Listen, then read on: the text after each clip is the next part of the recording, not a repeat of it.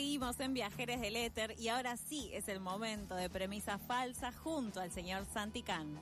Hola, ¿qué tal? Ahora de nuevo. Hola de nuevo. En mi nuevo rol. ¿Cómo estás? ¿Qué tal? Soy otro, como diría Dolina, ¿no? Creo que más allá de nosotros es el que más minutos al aire de viajeros tiene, Santi. pero- Claro. El que más minutos al aire va contando en sus otros proyectos de radio también. Esta hermosa casita con parlantes me recibe con mucho amor los días sábados y algunos lunes también, es cierto. Eh, en este caso yo, antes de meterme con el tema del día, quería decirles que estamos en un momento de cierre de listas, ¿no? Entonces también pienso en que en algún momento de las próximas, los próximos encuentros vamos a hablar también de qué políticas tienen para la cultura los candidatos y las candidatas. Mucho, eh, muy importante. que se venga ese quilombo. ¿No? Se va a picar Sí, porque probablemente no nos va a gustar lo que vamos a escuchar. Claro, yo empezamos, empecé el programa diciendo que hagamos un ejercicio de memoria de aquí a agosto en principio, después de aquí a octubre. No sé qué tan bien va a salir el ejercicio de memoria, pero hay que hacerlo. pero hay que hacerlo. Y entonces una de las cosas que le decía a Tincho en la previa era, bueno, eh, proletarios de la cultura unidos, porque se vienen tiempos complicados, ¿no? Y yo no quiero ser agorero, dijo nadie nunca, hablando del trabajo eh, y la cultura. Pero vieron que está como siempre esta idea de si se puede vivir del arte, si no se puede vivir del arte, y qué significa ese tipo de cuestiones. Por este hermoso programa pasan un montón de músicos y músicas, eh, bueno, personas del teatro, etcétera, que la reman un montón, pero mm, la mayoría de las personas que pasan por esas actividades no es su trabajo principal. Claro. Entonces, eh, con una excusa que es un estudio, que es, quiero leerlo para no, no mandar fruta, Fruta. que no, que es Que no es la, Wikipedia. eh, la Oficina Nacional de Estadísticas del Reino Unido, ¿no? La traducción en simultáneo, ya me siento que estoy en la, en la ONU.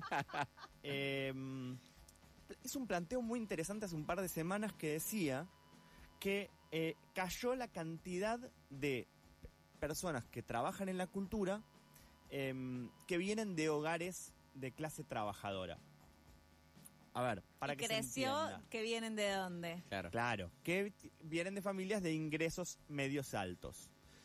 Esto tiene una explicación, obviamente, sin hacer una, una historia muy larga de, de- de la humanidad, pero en el, en el Reino Unido, de- eh, entre la década del 60 y el 70, un 37% de los músicos, actores, guionistas y escritores que se dedicaban de manera profesional a esas tareas, venían de hogares de lo que ellos llaman hogares trabajadores, ¿no? No porque los otros no, se- no lo fueran, pero ustedes me entienden. Y si no, me van a leer el capital. todo. Exactamente. Explícale lo de la plusvalía. Bueno, 37%. Es una cifra bastante interesante, Sí. ¿no? Bueno, obviamente decían, fue como una especie de el pico, en 1970, en el que más o menos casi uno de cada tres eh, per- em, personas que se dedicaban a, a la cultura venían de, de hogares en esa situación, entonces decían, bueno, una forma de movilidad también ascendente. Podías venir de una, un- una familia trabajadora e igualmente dedicarte vos a trabajar en la cultura, no hacer eh, algo vinculado a la cultura y mientras tanto laburar de otra cosa. Claro. Claro. Eh, tengo malas noticias. No. Esto se terminó. Sí, se pudrió todo. Eh, esto fue cayendo conforme han pasado los años.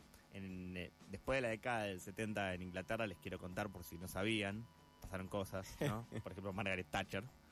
Eh, y hoy estamos hablando de un 7,9%. Hoy hablemos también de una pospandemia, ¿no? No. Sí. Que por Eh, supuesto sigue teniendo ahí coletazos. Exactamente. Y e- ese retroceso fue llegando a, eh, a- bueno, perdón, llegó a un pico de- del, del 7,9% y se estacionó ahora en el 16%. Es menos de un tercio del, La población de- trabajadora. de la. En realidad es menos de un 10% de la población en general y en, un tercio de la población trabajadora. Estamos hablando de que es el, el impacto en, en eso también lo que empiezan a pensarse dentro de estas oficinas burocráticas también del Imperio Británico es, bueno, pero ¿qué cambios eso va a traer en las cosas que vemos y que escuchamos y que leemos? Eh, y entonces hay una tendencia también a pensar si eso no tiene un impacto en eh, cómo se va a desarrollar el- la, la- la política eh, para la cultura para adelante. Eh, ante la presencia además de mayores recortes, porque eh, eh, así viene Claro, la no es mano. solo de acá los recortes en la cultura, Exacto. digamos. todo empieza a quedar en manos del gran capital y una de las cosas que empiezan a ver es que eh, la industria cultural además en Inglaterra tenía un peso muy fuerte del apoyo del Estado, pero también de la industria local y cada vez hay una llegada de mucho más de afuera. En el caso además de eh, los ingleses, el idioma, en este caso no los ayuda, Claro, no. porque entra mucho del otro lado del Atlántico eh, y ahí se complica. Eh, podríamos pensar que no penetran tanto en, en- en industrias culturales como la inglesa el- materiales de otros países en otras lenguas, sobre todo franceses eh, y alemanes. Están mucho más cerca en el tiempo, pero la barrera idiomática hace también es un poco fuerte, Sí. claro. de límite O sea, consumen lo que está en inglés también, Exacto. básicamente. Entonces, en realidad, el peligro, la invasión silenciosa, para usar términos eh, nefastos de la historia argentina, ¿no? La invasión silenciosa viene de Norteamérica. Eh, entonces, yo una de las cosas que pensé era, si por acá, decíamos recién que pasaban eh, muchos artistas, eh, y es una pregunta que es difícil también de abordar cuando hablamos con los trabajadores y las trabajadoras de la cultura sobre si se puede vivir de la cultura en nuestro país. Entonces, quería pensar también cuánta, cuánta plata, por ejemplo, se mueve en la ciudad de Buenos Aires, cuántos espacios hay y, cua- y cómo es la repartición, en ese caso, de, de esas actividades. Los datos más recientes que hay igual publicados por el gobierno de la ciudad son del 2020, elocuente, ¿no? ¿Qué pasó con la actualización? Me parece ¿Se que hay, hay ¿Se olvidó alguien- el hay alguien- pelado de hay hacer alguien las que- cuentas? hay alguien que no puso F5. Claro. eh, y una de las cosas que aparecía era, por ejemplo, O sea, perdón, esto es que básicamente hace dos años, casi tres, que no sabemos en qué se gasta la plata destinada a la cultura. sí, al menos de manera tan prolija y ordenada como parece de años anteriores. Bien. Eh, y una de las cosas que aparecía, y era un dato que me pareció relevante, en 2021, sí, en 2020, perdón, em, se facturaban más o menos 49 mil millones de pesos en la ciudad de Buenos Aires en actividades vinculadas a la cultura. Es, es difícil pesos con Claro, la, eh. la inflación y cosas, y con ¿no? millones, Sí, sí. que no, no los ¿No? hemos visto nunca, digamos. Pero, Pero digo, me pareció una cifra bastante importante. Yo hice una cuenta rápida en dólares y me daba eh, que si la traducías a hoy, era más o menos 200 millones, 200, perdón, Mil. 200 mil millones de pesos vinculados a la cultura. Bueno, el tema es que en esas, eh, en el- la estadística, sobre todo del gobierno de la ciudad, involucraba cosas que tienen que ver con la publicidad, que también está vinculada a la cultura, pero no es quizás una dimensión que solemos considerar como arte. Es una polémica que dejaré para otro día. Eh, para cuando estemos más cerca de las pasos. exacto. sí. Pero, pero sí también con el cine, con el- la televisión, con el teatro, Mm. etcétera. Bueno, dije, quizás probablemente haya que ir a mirar cuántos eh, espacios de tienen registrados el gobierno de la ciudad de manera eh, formal y Sí. transparente, vinculados, por ejemplo, a las artes escénicas, al teatro en sentido muy amplio, Mm. podríamos incluir también ahí a la espacios para la danza Claro. o la música Sí. en vivo. Y hay más de 1.200 espacios registrados en la ciudad de Buenos Aires. Y empieza a desarmarse toda esta actividad. Hay 1.100 ac- espacios audiovisuales.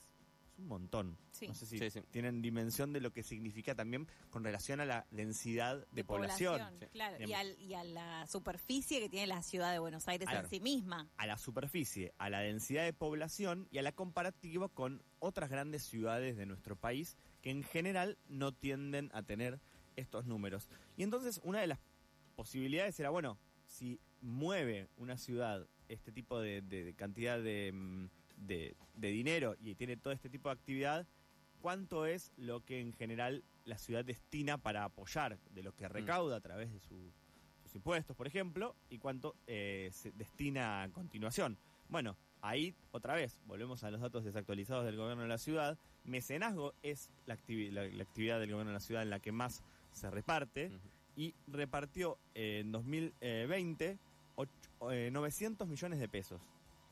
Es un montón de plata. Es un montón, pero no sé si es Claro. coherente en relación a la ciudad más rica de la República Argentina. Exactamente. Y ahí entonces palidez en comparación cuando empezamos a hacer Números finos. números finos con el resto del país.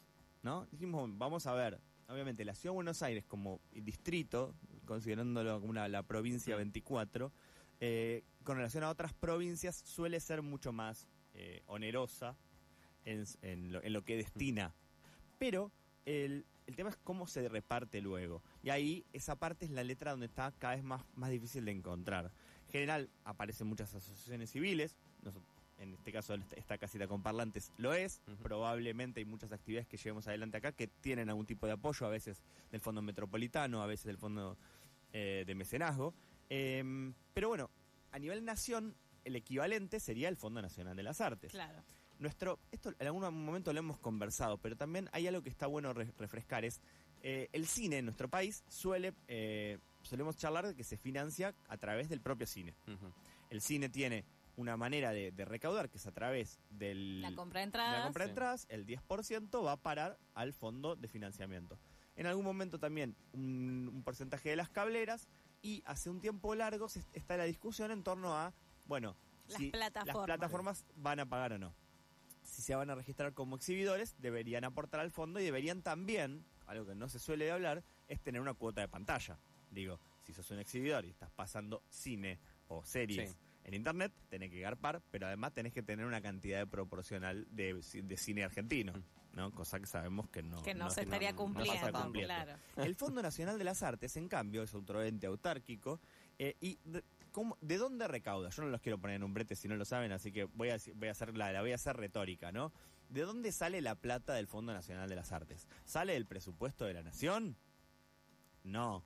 ¿Sale de- de- del presupuesto del, mini- de- Del Ministerio de Cultura, de de, Cultura la de la Nación. No, Tampoco. tampoco. Ajá. ¿Y entonces de dónde sale la plata? La plata sale de eh, una particularidad, de un invento argentino, que creo que también nos copiaron en el Uruguay, eh, que es el dominio público pagante. Entonces, ¿El qué? ¿El qué? ustedes, por ejemplo, eh, escriben un libro, ¿no? Es- y mueren. y, Me encanta mi destino ¿qué tal? supuesto. ¿Qué tal? Ustedes escriben un libro y tienen la desgracia de, de fenecer. Pasan durante los siguientes 70 años, según nuestra legislación, sus eh, familiares o parejas conyugales, etcétera, o hijos o hijas, cositas. pueden explotar esa obra, Sí. ¿no? Eh, y todo lo que junten es para sus familias. En el resto del mundo, el dominio público lo que significa es que pasado ese tiempo, uno puede agarrar ese libro, por ejemplo, y publicarlo sin pedirle permiso a nadie y sin pagarle a nadie que tenga algún tipo de vínculo con esa Claro. persona. Hasta ahí estamos de acuerdo. Bueno, en la Argentina dijeron no, no mi ciela. no, si vos vas a, a publicar un, un libro que es, en realidad su autor o autora ya murió hace más de 70 años, por ejemplo, Roberto Alt, ¿no? Cualquier libro de Roberto Alt, eh, vos podés hacerlo, no le tenés que pedir permiso a nadie, pero tenés que aportar al Estado una mínima cosita que es un porcentaje muy chiquitito de lo que vos dijiste que, que imprimiste. Porque me de- declarás que imprimiste mil libros. Mm. Bueno, no es como que le vas a pagar lo mismo que le pagarías a los herederos o a los Claro. O, al- o a el autor si, si viviera, que incluso puede ser un arreglo entre partes, pero en general hay más o menos Un criterios. porcentaje, un claro, porcentaje. determinado. Ahí no, ahí es un- una especie de pequeño porcentaje, que está en torno al 1%. ¿no? Bueno, ¿dónde al va a parar? 1% para del valor al que vos estás eligiendo independientemente ponerle a ese libro que estás Al publicando. público, o- exacto. Lo- pero lo no que un valor que dicen eh, ellos como ente, No. tenés que cobrar esto y entonces me No. quedo un 1%. Vos decís, voy a publicar este libro, voy a publicar unas aguafuertes Mm. porteñas de alt y eh, decido que, porque los costos que tengo, etcétera, lo voy a vender a, no sé, 5 mil pesos. Bueno, Perfecto. tengo que poner, eh, en vez de pagarle Sí. a los herederos, va al Fondo Nacional de las Artes. Es una manera de pensar que el- la, pe- la- la cultura, así como decíamos del cine, financia la cultura. ¿Por qué? Porque en realidad, así como está eso con los libros, está con el teatro. Eh, eh, en este eh, programa muchas veces hablamos con eh, personas vinculadas al teatro y una de las cosas que mueve a la, a la- a la escena teatral de Buenos Aires, que es una de las ciu- ciudades, la tercera ciudad con más salas de teatro del mundo, eh, después de eh, Londres y París, es justamente, y no, perdón, Londres y Nueva York, eh, una de las particularidades es que como hay que pagar derechos para llevar adelante una obra, hay muchas obras nuevas. Claro. Y lo que se estila es si no haces una apuesta de algo que ya esté en dominio público. Como no tenemos dominio público en este país, sino que tenemos dominio público pagante, si vos querés hacer una apuesta de Hamlet, no vas a buscar a los herederos de William Shakespeare, sino que vas a poner un puchito al Fondo Nacional de las Artes. Esta plata que se va generando eh, es mucha, porque claro, De a puchito a puchito. puchito a puchito de todas las actividades, lo que empieza a pasar es que esa plata es un montón. Y ahí es donde empiezan las discusiones. ¿Cuánta gente recibe esta plata? ¿De qué manera? ¿Y a qué artes van a parar? Y ahí hay una lógica muy distinta a la del cine y muy distinta sobre todo a la que tiene el gobierno de la ciudad que veníamos hablando de recién en el reparto de esa plata, ¿no? La música, en, el, en, el, en este caso, eh, recibe la mayor cantidad de plata para financiarse a través del Fondo Nacional de las Artes. Un 18% de, la, de lo que se junta va eh, se reparte a través del 18, de, perdón, de, mm, de la, por la música. Después tenemos el teatro con 16 y ya el cine viene con 13. ¿Por qué? Porque el cine en realidad ya tiene su propio Claro. Manera este es de financiarse. Un extra. Comillas, comillas, ¿no? Tiene Sí. su propio con, Exacto. bueno, los problemas que ya hemos hablado en otras columnas. Exactamente. Y después lo que pasa es que el Fondo Nacional de las Artes tiene una palabra mágica en el medio, nacional, y entonces tiene políticas específicas para el reparto por provincias. Entonces, cuando uno piensa muchas veces cómo vive la gente que, de la cultura en nuestro país, muchas veces apelando a que el Fondo Nacional de las Artes pueda promover en distintas provincias actividades que no tendrían otra manera de funcionar. Por ejemplo, para pensarlo en términos concretos, la ciudad de Buenos Aires igualmente tiene un 30% de los fondos que destina el, Fondo Nacional de las Artes y en términos de relevancia institucional, etcétera, de las actividades, se explica. Ya si te vas a la provincia de Buenos Aires es un 19%, pero después en cada una de las provincias tienen por lo menos un 1 o un 2% de toda esa masa de eh, producción, de plata que llega para repartir. Una parte a nivel becas, que en el último informe público del Fondo Nacional de las Artes, que es del 2021, eh, por ejemplo, fueron casi 4.000 becas, y esas becas a veces tienden a ser para terminar una obra, o para montar una obra, o para preparar, no sé, preparar el guion para una película. En general no tienen que ver con el financiar todo el proyecto, sino que alguien se pueda dedicar durante un tiempo de manera exclusiva a una actividad. Eh, y una cosa que importante antes de que se nos eh, convierta en calabaza esta situación es que también hay, ahí está la forma de los de los premios que son muy reconocidos tiene una particularidad que durante el macrismo el Fondo Nacional de las Artes es un ente autárquico. Las autoridades que designó el, el, gobierno de Mauricio Macri llevaron adelante una tarea la verdad impecable y terminaron renunciando porque querían avanzar ante el cobro de las deudas que tenían con el Fondo Nacional de las Artes, por ejemplo, el Grupo Clarín, que en 2019 le debía 7 mil millones de pesos al Fondo Nacional de las Artes por haber usado libremente un montón de cosas que no eran de ellos, ¿no? Porque es- no es que era bueno, che, me están sacando plata, no, era, y si publicaste, no sé, cuentos de Horacio Quiroga, bueno, Tenés que garpar. Tenés que ponerla. Ahora, eh, eso, una de las ah, variables es producir premios, por ejemplo, para obra nueva. Y otra parte que es muy importante, que es la que vamos a desarrollar muy, muy pronto cuando hablemos de qué, qué piensan hacer los candidatos, que es por qué es tan interesante esta caja para eh, algunos sectores políticos y de hecho el gobierno de Mauricio Macri no terminó de poder doblegarla en su momento a, a la- a la- la las propias autoridades, que es, bueno, mueve mucha plata que no entra al presupuesto nacional, que va directo, y entonces, cuando el año pasado hablábamos de las, de, de las leyes para que, destinadas a la cultura y los, lo que esas leyes generaban y por qué había que renovarlas por 50 años, es porque lo que querían capturar era que la cultura produce un montón de valor y que tiene en el Fondo Nacional de las Artes todavía un músculo para repartir, para redistribu- redistribuir en el territorio y en las distintas artes, y que lo que querían era que eso fuera a parar al, bajo la órbita de un ministerio y a partir de ahí volver a ser discrecional ante un gobierno de turno. No seremos la BBC, no seremos el Imperio Británico, no ocupamos ningún territorio que no fuera Pero nuestro. sentime esta investigación periodística. Pero Ah, me parece escuchame. que acá tenemos formas de que la clase trabajadora pueda llegar a la cultura.